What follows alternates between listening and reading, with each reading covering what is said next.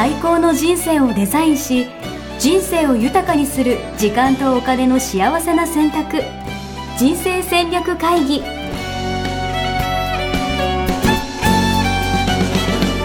の番組は将来の仕事やお金人生にもやもやと不安を抱えている皆さんに元資産運用のプロキャリアとお金の戦略を同時に考える人生デザインコンサルタントの高頃もさあやが過去5年間延べ1700人の人生を望む形で豊かにしてきたメソッドを時間とお金の選択という切り口からお伝えしてまいります皆さんこんにちはこんにちは。ミッションミッケ人生デザイン研究所、えー人生デザイン構築学校学長の高頃もさあやです全力応援プロデューサーのやしです。はいおはようございますおはようございます。今日は179回おお、ついに来ましたね。179ということで。はい。次は180回はい。はいパーティーしましょう。パーティーしましょうとかって俺、なんか、ずっと言ってる気がするんですけど、うん一回もやったことないですよね。そうそうだからあの、狼少年扱いされて狼少年私の周りではうんさやさんとやすさんは言うだけで全然やりませんよそうだよ。いつもなんかそういうオフ会しましょう的なこととかもね、言ってますけど、ね一回もないですよね。それなんか威張らないように。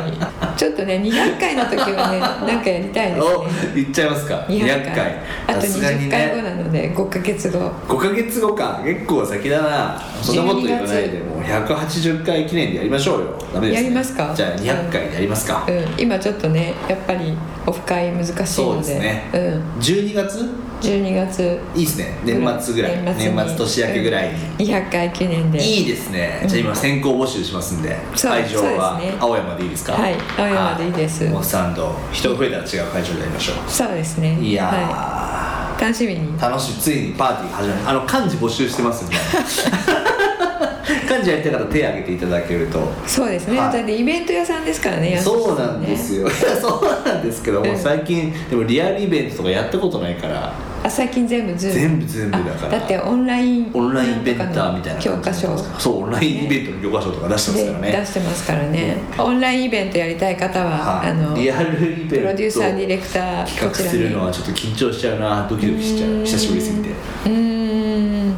えでもねあの、えーこの状況の変化に応じて Zoom の開催にね、うん。変えてすごく柔軟にね、うん来ましたよね。そうですね。もう柔軟さしかない、はい。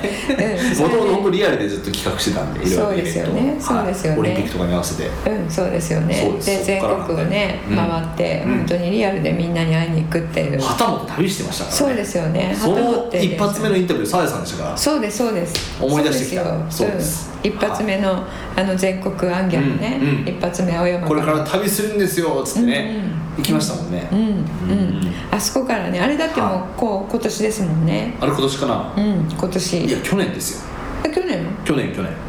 え本当？うん。11月とか10月とかそんなあそんな前なんだ、うん。失礼しました。いやいやいやいやなんか2月ぐらいだと。その時はコロナのこの字もなくねえ、はい。本当ですよね。それがあのこういう状況になって、うん。リアルイベント屋さんから、うん。 Zoom イベント屋さんになって。 Zoom イベントやまあ Zoom だけじゃないですけどそうですね。オンラインでイベント。はうんうん。い、あれですよね。DX ってやつですよね。 DX DX あ DX ねはい DX って。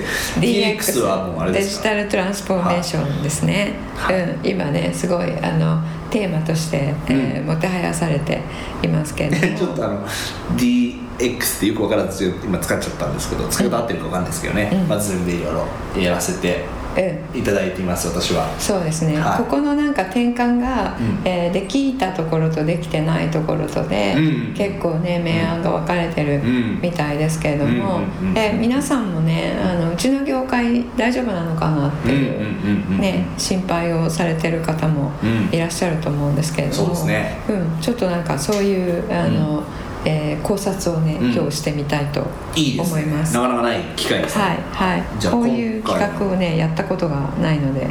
テーマがえっと DX 化によって伸びる業界伸びない業界うん。ということで、はいそうですね。そもそも DX って何みたいな話からちょっと私は聞きたいんですけど、ん。本当に詳しくないんですよ俺。うん。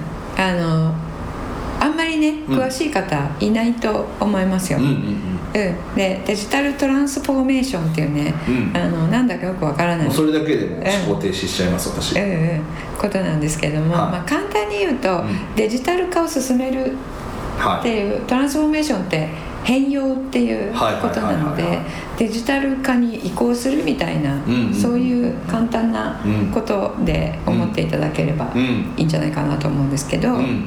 あの IT バブルとかあったじゃないですか、はいはいはいはい。1990年代とかに、あれは IT 企業が、うん。あのこう、えー抱えたっていうことなんですよね、で最近では、うん。GAFA ってありましたよね。Google アマゾン Apple アップルどっちもフェイスブックでアマゾンか。そうですね、はいはいはいはい。うん、GAFA がもてはやされましたけど、うん。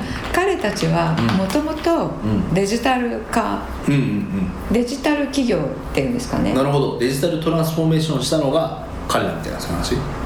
あのもともとうん。デジタルの世界で勝負をした人たちなわけなですよ。るほどなるほどなるほど。うん、だってあの Google って、うん。えっとあのプラットフォームじゃないですか、うん。検索プラットフォームってことはもともとインターネットでビジネスをする確かにビジネスモデルだったってことですよね。確かに。うん。え Facebook もそうですよね、で、えっと、Amazon うん。もそうですよね、うんあのリアル店舗じゃなくて、うんうんえーネットの世界でうん。店舗を作るっていうのはビジネスモデルだったっていうことですよね、なので、うん。全てがもともとデジタルの世界で勝負をするっていう人たちだったんですよ、でデジタルトランスフォーメーションっていうのはうん。もともとデジタル使ってないん。業界の人、うん。会社がうん。デジタル使うようになる。っていうことなので。なるほどね。今までファックスしか使ってなかったけど。みたいなそうそう。なので、うん。そういう業界そういう会社が今あの、えー今後そういう方向に進むって言われていたんだけれども、うんうんうん。コロナでそれがうん。すごく加速したっていうか、確か早まった。に確かに。うん。にリアルじゃなかなかねさっきのイベントもそうだけどそうそうそう。やりにくくなったみたいな話もそうかもしれないですよね。うん、そう。でイベント屋さんでもそうのん。デジタル化ができたところうんは、あのえーうん。やすしさんみたいにね、うん。なんか大きいイベントの,、あのオンラインイベントにね、えー行政からオファーが来たオファーが来たって言ってましたよね。それもオンライン化したからじゃん。確かに確かに確かに。うんうん。それをねだからまさにデジタルフォーメーションうんの,、あの先駆者企業。なるほど一部なんですね。うん。なるほど。なるほど応援フェスさんですね、うん、でそれをうん。進める、えー会社、うん進める業界がどの辺なのかなっていううん。話で、うん。まあ、今話が盛り上がっているんですよね。うん。でそれを、えー、とあの私のお話ではなくて、うん。えー日経ベリタスっていうね、お。えー、と専門誌経済金融専門誌があるんですけれども、うん。そこの、えー、と7月の26日号に、うんうん。えー藤田勉さんという方が、えー知ってるんですかあなたはっていう感じですけれども。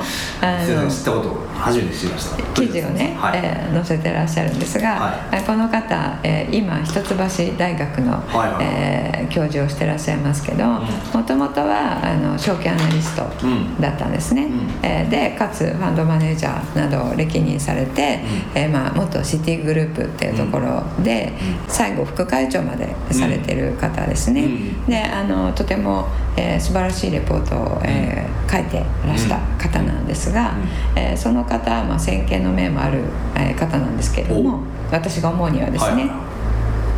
えーその方がデジタルトランスフォーメーション DX の将来、うん。こういう形で考えてますよって言っている、まあ、3つのうん。領域があるっていうことなので、うん。今日これをね紹介したいと思います。いいですね。はい。で最も有望なのは、えー彼曰く自動車業界、へえうん、だそうです。どういう形だと思いますか？カーナビかカーナビもみんな持ってるし。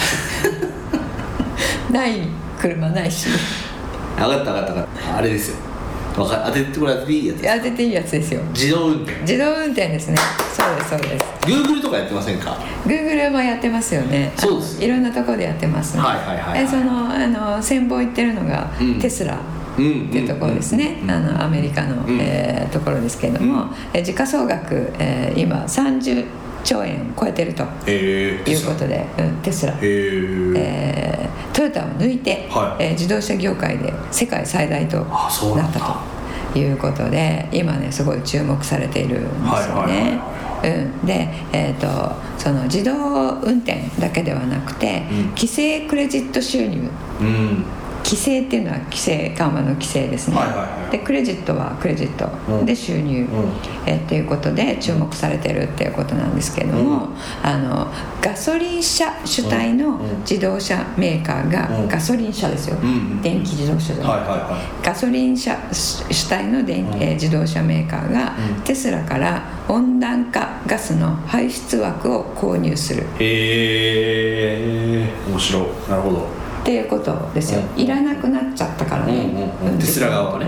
うん。うんうんうん。なのでその枠をうん。自動車業界の人はみんな買ってるわけですよね、でその枠いらないのでうん。売ることで得られる収入があるっていうことでーこれもあのデジタルトランスフォーメーションの、えー収入の一つなるほど。っていうふうに考えられていて、まあ、今あの注目を浴びているっていうことなんですよいいですね。SDGs とかにも沿ってるってことですよね。世界。そうですねあそうですね、うん、であと自動車もねオンラインで売っている。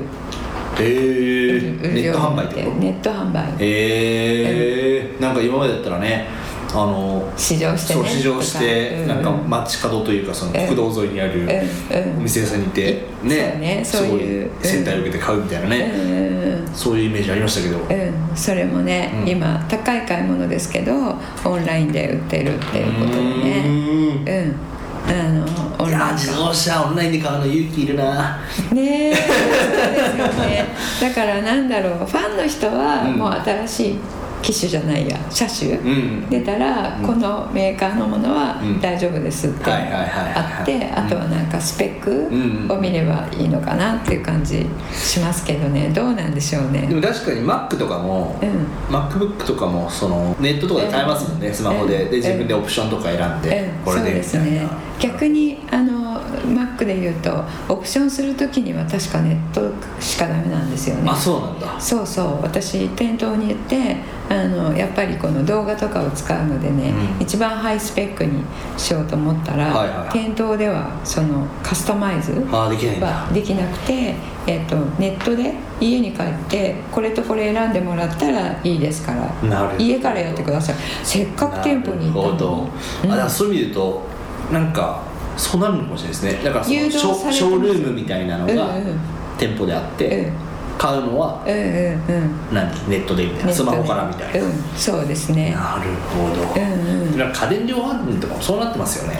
今ねそっちの方にみんな移行してますよね。だってみんなそこ行ってググってんの。価格価格 .com とかでね、うん。型番調べてみたいな、うん。うんなるほど。うん。だそれのあの、えープラットフォームが、あのいそのデジタルの方にうん移行できるのを早く、うん。えー作れたところが今後その業界の先駆者になっていくっていう形ですよね。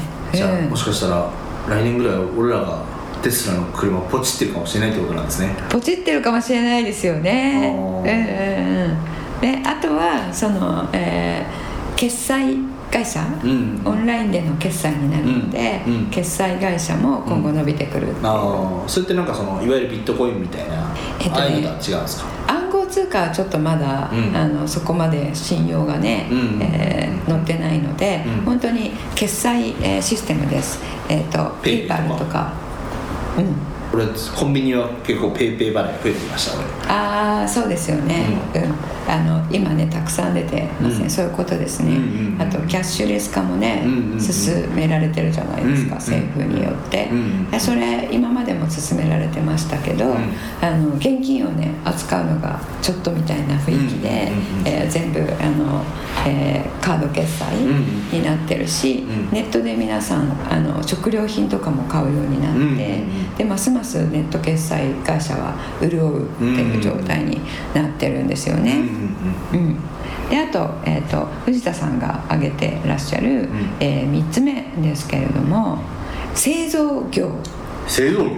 うん、製造業の製造工程ほをえーデジタル化するっていうね。うなるほどところも。全然イメージがわかないです。そうですよね、うん、私もこれちょっとあんまり調べていないんですけれども、うん、あの日本は製造業命じゃないですか、うんうん、でその日本がデジタル化を進めることで、えー、っとこう次の、えー、ステージに行くっていう結構これがあの期待されているそうなんですね。なるほどね、でその最たるものが、えー、キーエンスという会社。キーエンスセンサーですねこれは。センサーの会社ですね。はい。であの日本でもね、うん、あのある面で有名ですけれども。ある面なんですか？あのせ世界一日本一、はい、お給料がねああそう。キーエンスすごいですよ、うん、高いっていうね。そう。新卒とかでも結構すごい。うん、めちゃんこ働いてめちゃんこ稼ぐみたいな、うん、ですよね、うん、あの平均平均が2000万円近いっていう、ね、えー、そうなんだ、うん、あのそれで有名ですけれども、まあ、それだけね、えーと、世界にも起こしてやっている会社で、うん、そこの製造工程のデジタル化ですか、私もこれ詳しいことはちょっとわからないんですけれども、あの進めている代表格っていうことですね。うん、であと製造業、えー、電気とか電産会社とかエレクトロニクス系ですね、うん、えー、そういったところも製造工程で、うん、えー、今もねあのデジタル化進んでると思ってたんですが、うん、えー、ここからもっと進めることができるっていうことですよね、うん、なんとなくそのパソコンとか使ってたりとか、スマホとか持ってるだけで、ちょっと IT 化じゃないですけどね、デジタルチックな感じしてましたけど、もっともっとこの流れは要は加速していくんじゃないかしていくっていうことですね。うんうん、であと加速できない場合には、淘汰されていくんじゃないかっていうこともね言われていてコロナでこのデジタル化急速に進んだっていうね、うん、形ですよね。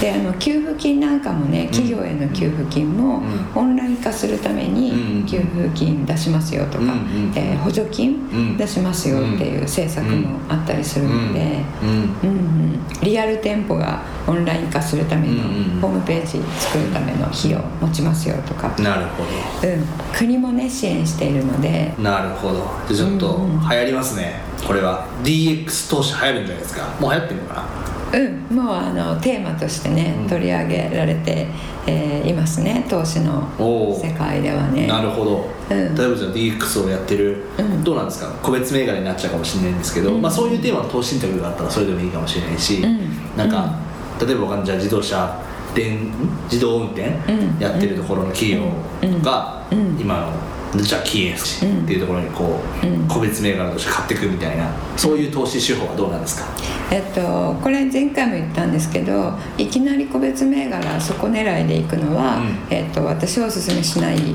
すね、うん、えっと、盤石なものが、うん、えリスクが小さい盤石なものがあって、うん、えで個別銘柄を買う、えー、パーセンテージを決める、あの自分の資産の中で、うん、えー、10%とか、でその個別別銘柄の、うん、えー、リスクって数字で出てますから、うん、例えば70%だったとしたら、うん、えー、リスク振れ幅は70%っていう驚異的な数字にが出るんですよ、で70って聞くとそんなにリスク取れませんって皆さん言うんですけど、あの個別銘柄買うって言ったら断然皆さん好きじゃないですか、だってなんかねピンポイントで儲かりそうな感じがしますもんね、えー、でそれ先週言ったピンポイントで儲かりそうっていうことはピンポイントでも そうですね。ことなので、えーと、まず投資信託で、盤石に、えーこうちょっとずつ土台を作ってから、うん、あの行く、土台を作って、で、えー、その中で一部を、うん、えー、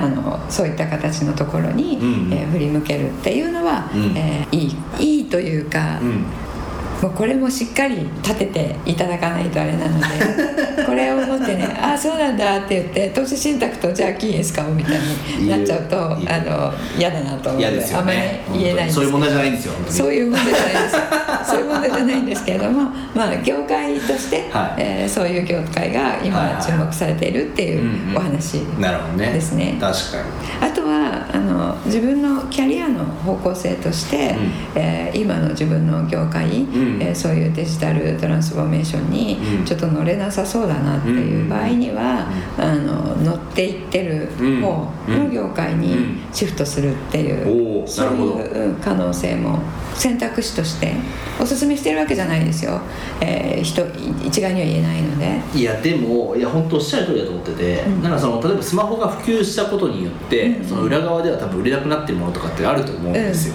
うん、だから多分その DX 化が進むことによって、今まで普通にこう活動できているこう業界でも、やっぱなかなかねあの厳しくなってきたりというか、するってところは多大多分にあるんじゃないうん、そう思いますね。ね。あのアメリカとかでもね、うん、え有名な百貨店が潰れたりしてますので、うん、うん、やっぱりオンライン化がね、うん、え乗り遅れたところは潰れちゃうんですよね。なるほど、なので時代の変化っていうんですかね、潮流っていうのは経営者をすごい見見る必要がね、うんうんうんうん、これまで以上にここからいや本当そう思いますよ、こうね、どっちに風が流れているかみたいなね、風と潮がどっちに流れているかをね、うん、仙道さん見極めないと。いやしかもそれが、うん、えっとなんだろうじゃあ経営者の人が、うん、従業員の人をみんな守れ守ってくれる時代なのかってそういうことでもないじゃないですか、うん、そうですね。そう。だから一人一人がやっぱもうちょっと考えて活動していかなきゃいけないのかなと思いますけどね、うん、そう本当その通りだと思います。一人一人が自分のいる業界どうなのかなっていう目で見る、うん、で今後どれが何がどうなっていくのかなっていうのを見て、で自分の行く先決めるっていうのをね、うん、自分で見て自分で調べて自分で考えるっていうのも、とても重要になってくると思いますね。なるほど、うんうん、ちなみにこうさえさんって、はいこういう情報誌っていうんですかこれ経済誌みたいな、うん、日経ベリタスみたいなやつって結構よく読んでるんですこれはねと私学校生と卒業生に向けて毎週解説を送ってるんです、はい、おおなるほど。日経ベリタスの解説50分ぐらいですね、えー。うん、それはなんなんでやってるんですか？なんでやってるっていうかやっぱ役に立つんですか？こういう 自治問題をこうインプットするそうですね、えっと、日経新聞よりも、うん、あの経済金融バターに特化してるのですよね、うんうん、だから社会面とかないんですよ、なのでとより深い、えー、洞察が書いてある、で事実だけではなくて、えっとあの専門家の意見とかが載ってるんですね、で意見もこうしこう思うよっていうえー、東だよっていう人と、西だよっていう人と、あの同じページに並べて書いてくれてるんです、フラットな感じフラットな感じですよ、立ち位置がね、でそれ両方読んで、自分で考えるっていうことを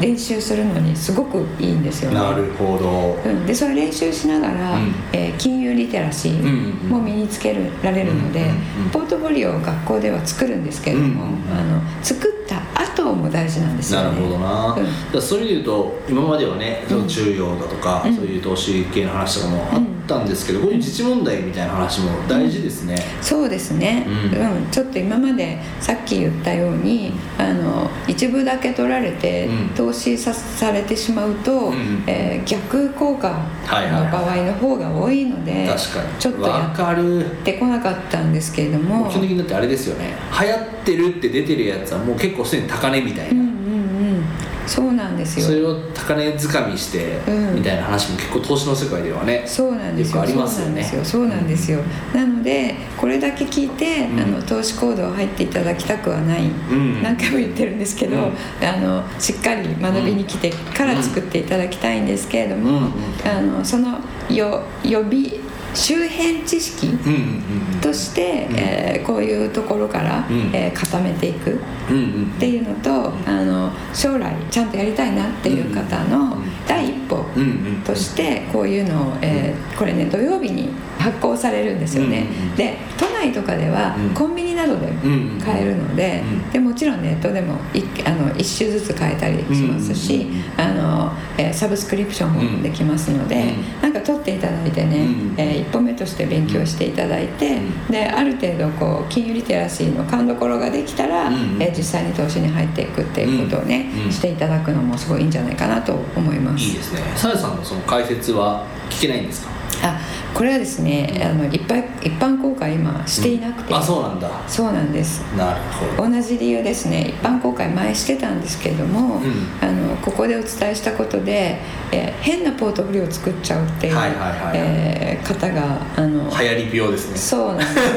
えー、出てきてしまってこれちょっと私の目指すところではないなと思って、うんうん、今はそのポートフォリオをしっかり作っていただいた方の、その次のものとして、うん、えー、卒業生にお、あのお伝えしてるんですね。いいですね、うん、ちょっとそれを一部体験していただいたそうですね。はいはい、うん、そんな感じになります。なのでこれからねちょっと抜粋してね、うん、あの4回に1回ぐらいやっていこうかなと、いいですね。思って自治問題系。はい、はい、私も勉強になるんで、はい、なんか絶対多いと思いますよ、あのいきなりポートフォリオとか言われても分かんなくても、でも自動自動運転とか、じゃペイペイとか、そういう話から入ると、イメージつきやすいみたいな人も多いと思うので、そうですね。はい、はい、ぜひこれはやっていきたいですね、はい。はい。じゃあ今日はそんなところで。はい、はい、ありがとうございました。じゃあ来回は180回になりますね。はい、はいパーティーですね180回。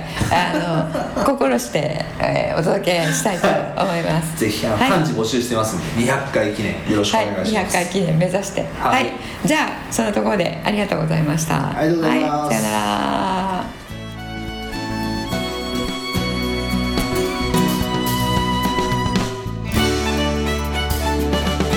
ホームページではキャリア形成と資産形成を同時に考える人生デザインに役に立つ情報をほぼ毎日アップしています。ぜひチェックしてくださいね。ホームページの URL は http コロンスラッシュスラッシュミッションミッケ .com またはミッションミッケ人生デザイン研究所で検索皆様のお越しをお待ちしております。